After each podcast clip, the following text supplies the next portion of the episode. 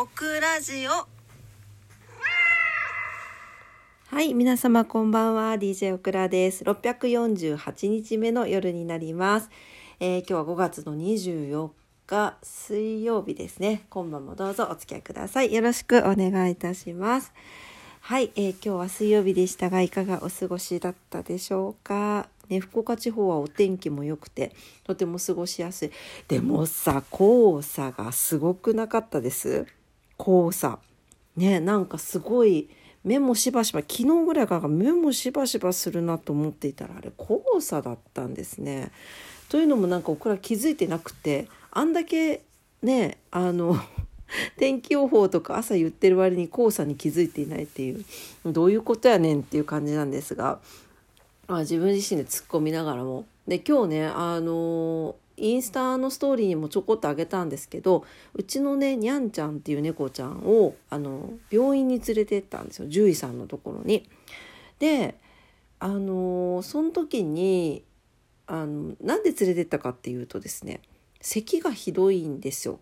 くしゃみじゃなくて咳ねでもともと鼻水とか咳が出やすい子ではあるんですけどここ2日ぐらいちょっとひどかったのでずっと咳込む感じがあったのでもう心配になって連れてったんですけどその時にまず言われたのがなんか黄砂ひどいもんねって言われたんですよ。であ猫ちゃんも関係あるんだなって思いました。なんか黄砂ひどひどいよねって言われてなんか僕もなんかもう喉やられちゃったよって言ってその動物病院のね先生がおっしゃってたんですけどあそっか黄砂昨日からひどかったんだってそこで実感したんですけど、まあ、猫ちゃんもねワンちゃんとかもあるらしいです。そういうやっぱり大気のあの汚染というか黄砂とか PM2.5 とかアレルギーがある子もいるらしいんですけどそう。でにゃんはえっ、とそうでも連れてってよかったんですよ。本当に。であの定期的にというかあの健康診断。猫ちゃんの健康診断も受けさせてるし前咳がひどかった時もちょっとレントゲン取って見てもらったりとかしてたんですけど今回連れて行ったらですねなんと肺炎になっておりましてはいもう肺炎ですって言われました。うわーと思ってうわどうしようと思ったんだけど、えーよかった連れてきてと思いました。でなんか、えー抗生剤を中心に朝晩投薬をしてでまあ1週間後にちょっと様子を見ましょうっていう感じなんですけど、まあ、おそらくもともとそういうちょっと咳とか鼻水とか出やすい人間と一緒ですよね。なんか出やすいタイプの子なのであのね体調悪かったりするとこじらせがちということなんでしょうね。おそらくですね。はいというわけでそうなんです。にゃんは肺炎になっちゃっておりましてですね。ただ、えっと病院から帰ってきて、えー昼帰ってきたんですけどそこからまたお薬飲んでもらってチュールにね混ぜてねだましだまし飲んでもらうんですよ。で夜も飲んでもらったんだけど今のところ咳は出てないだからもしかしたらその炎症があってそれに抗生剤が効いたのかなと思ってるんですけどまあちょっとでもね楽になってくれたらなと思います。ねえ今日はでもそしてあの動物病院に行ってなんかいろんな猫ちゃんとかいろんなあの飼い主さんのねストーリーを聞く機会がたまたま多くてですね、うん、なんかすごく今ちょうどねあのはっちゃんと子猫もあの預からせてもらっているからなんかいろんなことを考えるタイミングになりましたね。はいあのね言っていいのかわからないんだけど一人の方は、えっともう猫ちゃんががんで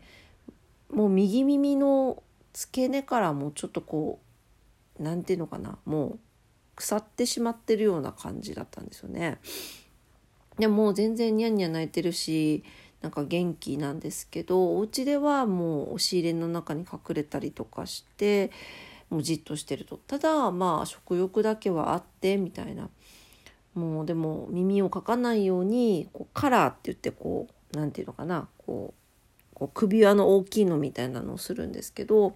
それをしてるとなんか夜中ずっとそれをかいかいかいかい書く音で今度は自分が寝れなくなってもうどうしたらいいんだろうって思うって言ってもう泣きそうだって言ってたまたま横にいたんですけどね。そう。でそういうお話を聞いたりとかですね。もうで切除とかするんですか？って聞いたらいや他のところにももう腫瘍が広がっているからってもう食べないでほしいと思うぐらい辛いということでですね。うんなんか横にずっと座ってたんですけど正直やっぱりちょっとこう腐ってるのでうんとまあそういうあんまりいい匂いではない匂いがしたりとかするんですね。マスクしててもね。うん、っていうのとなんか猫ちゃんの思いと飼い主さんの思いをですねこうなんか近くにいて受けと受け取る感じになってしまって涙が 待合室でうるうるしていたというですね。そういう方もいらっしゃって。どうしようもないよねどうどうどうしたらいいのかなっていう感じだよね。うん、かといってさ安楽死させるにもねまだ元気にご飯は食べてるわけだからなんかギリギリまではね頑張って生きてほしいなと思うところも絶対あると思うしね辛いなと思いながらまああの診察終わってね帰られる姿をこう心ながら見送っていたわけですけどね。うん、でもう一人の方はですねこの方はお話はしてないんですが、うんと、猫ちゃん連れていらっしゃって実はその避妊手術をしたんだけれど抜歯だけお願いしたいっていうことを言われたんですよ。であの受付がですね受付と待合室がすごい小さい病院なのでそういうのが聞こえてくるんですけどえ抜歯だけってなんか手術した病院とトラブルがあったのかなと思っていたら、まあ、ちょっと耳に入ってくるからですね。そしたらその今日連れてきた猫ちゃんを避妊手術をして、えー、手術が終わった後にその高齢の猫ちゃんの方が、えー、具合が悪くなってしまって同じ病院に通わせてたんだけど亡くなってしまったと。なので、まあ、この子の抜歯をしないといけないんだけどその病院に行くと行けないんだと辛くて。もう泣くと思って辛くていけないと。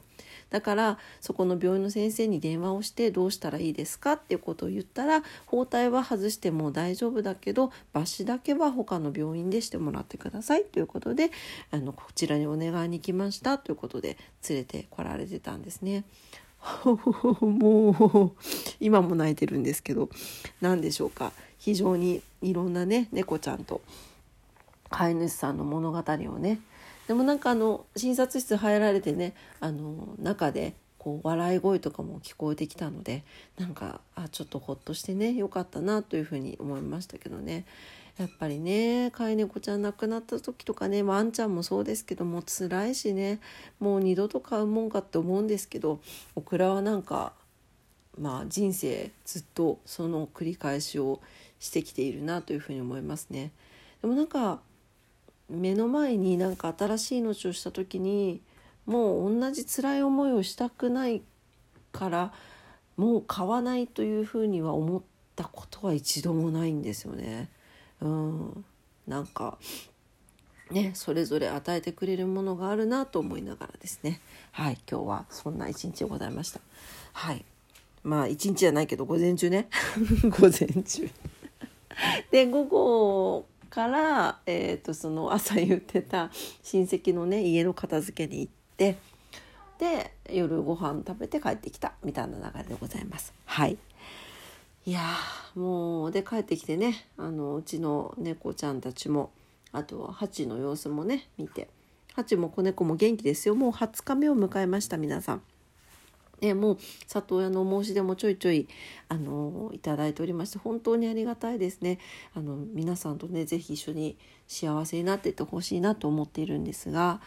なんかあの一応今日獣医さんの方にお尋ねをしたらえー、2ヶ月生まれて2ヶ月経つと離乳が始まるそうでそのタイミングで、えー、連れてきてくださいというふうにありました。あのーことのほか何か急がなければそのタイミングが一番いいそうです。うん、であのねえねあの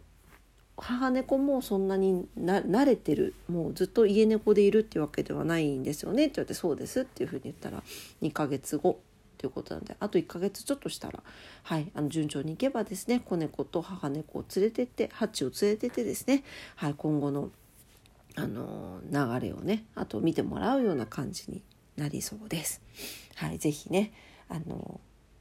これを聞いてねあ私も一緒に猫ちゃんと暮らしてみようかなっていう方いらっしゃったら是非是非お申しでお待ちしておりますので、ね、はい。今日はこんなちょっと半泣き状態で猫の話してますけど誰も寄ってこないね。そしてさ今日久しぶりに今日のグミ活しようと思ったのにもう11分だ。足りないね。ねちょっとまたにしようかなすっごいすっごい濃厚なあのぶどうグミを見つけたんですよ。めちゃくちゃ味が濃いの。面白かったから紹介しようと思ったんだけど明日しようかな。ね。はいというわけで、えー、今日も聞いてくださってありがとうございました。えー、オクラジオはラジオトークで配信してます。いつもいいねボタンありがとうございます。番組のフォローもお待ちしてます。インスタグラム、オクラスタグラム、ツイッター、オクラッター、全然更新できてない。ごめんなさい。あの、猫のストーリーを上げてるんだけどね。はい。あの、ぜひ、でも、ストーリー見に来てください。可愛いですよ、猫ちゃんたち。お待ちしてます。えー、明日は木曜日か。明日もね、皆様にとって素敵な素敵な一日になりますようにお祈りしております。それでは、今晩も聞いてくださってありがとうございました。あ、ぬーちゃん来た。ぬーちゃん。ぬーちゃん。ぬうん、おやすみって。うん、おやすみ言ってくれましたね。はい、それではおやすみなさい。バイバイ。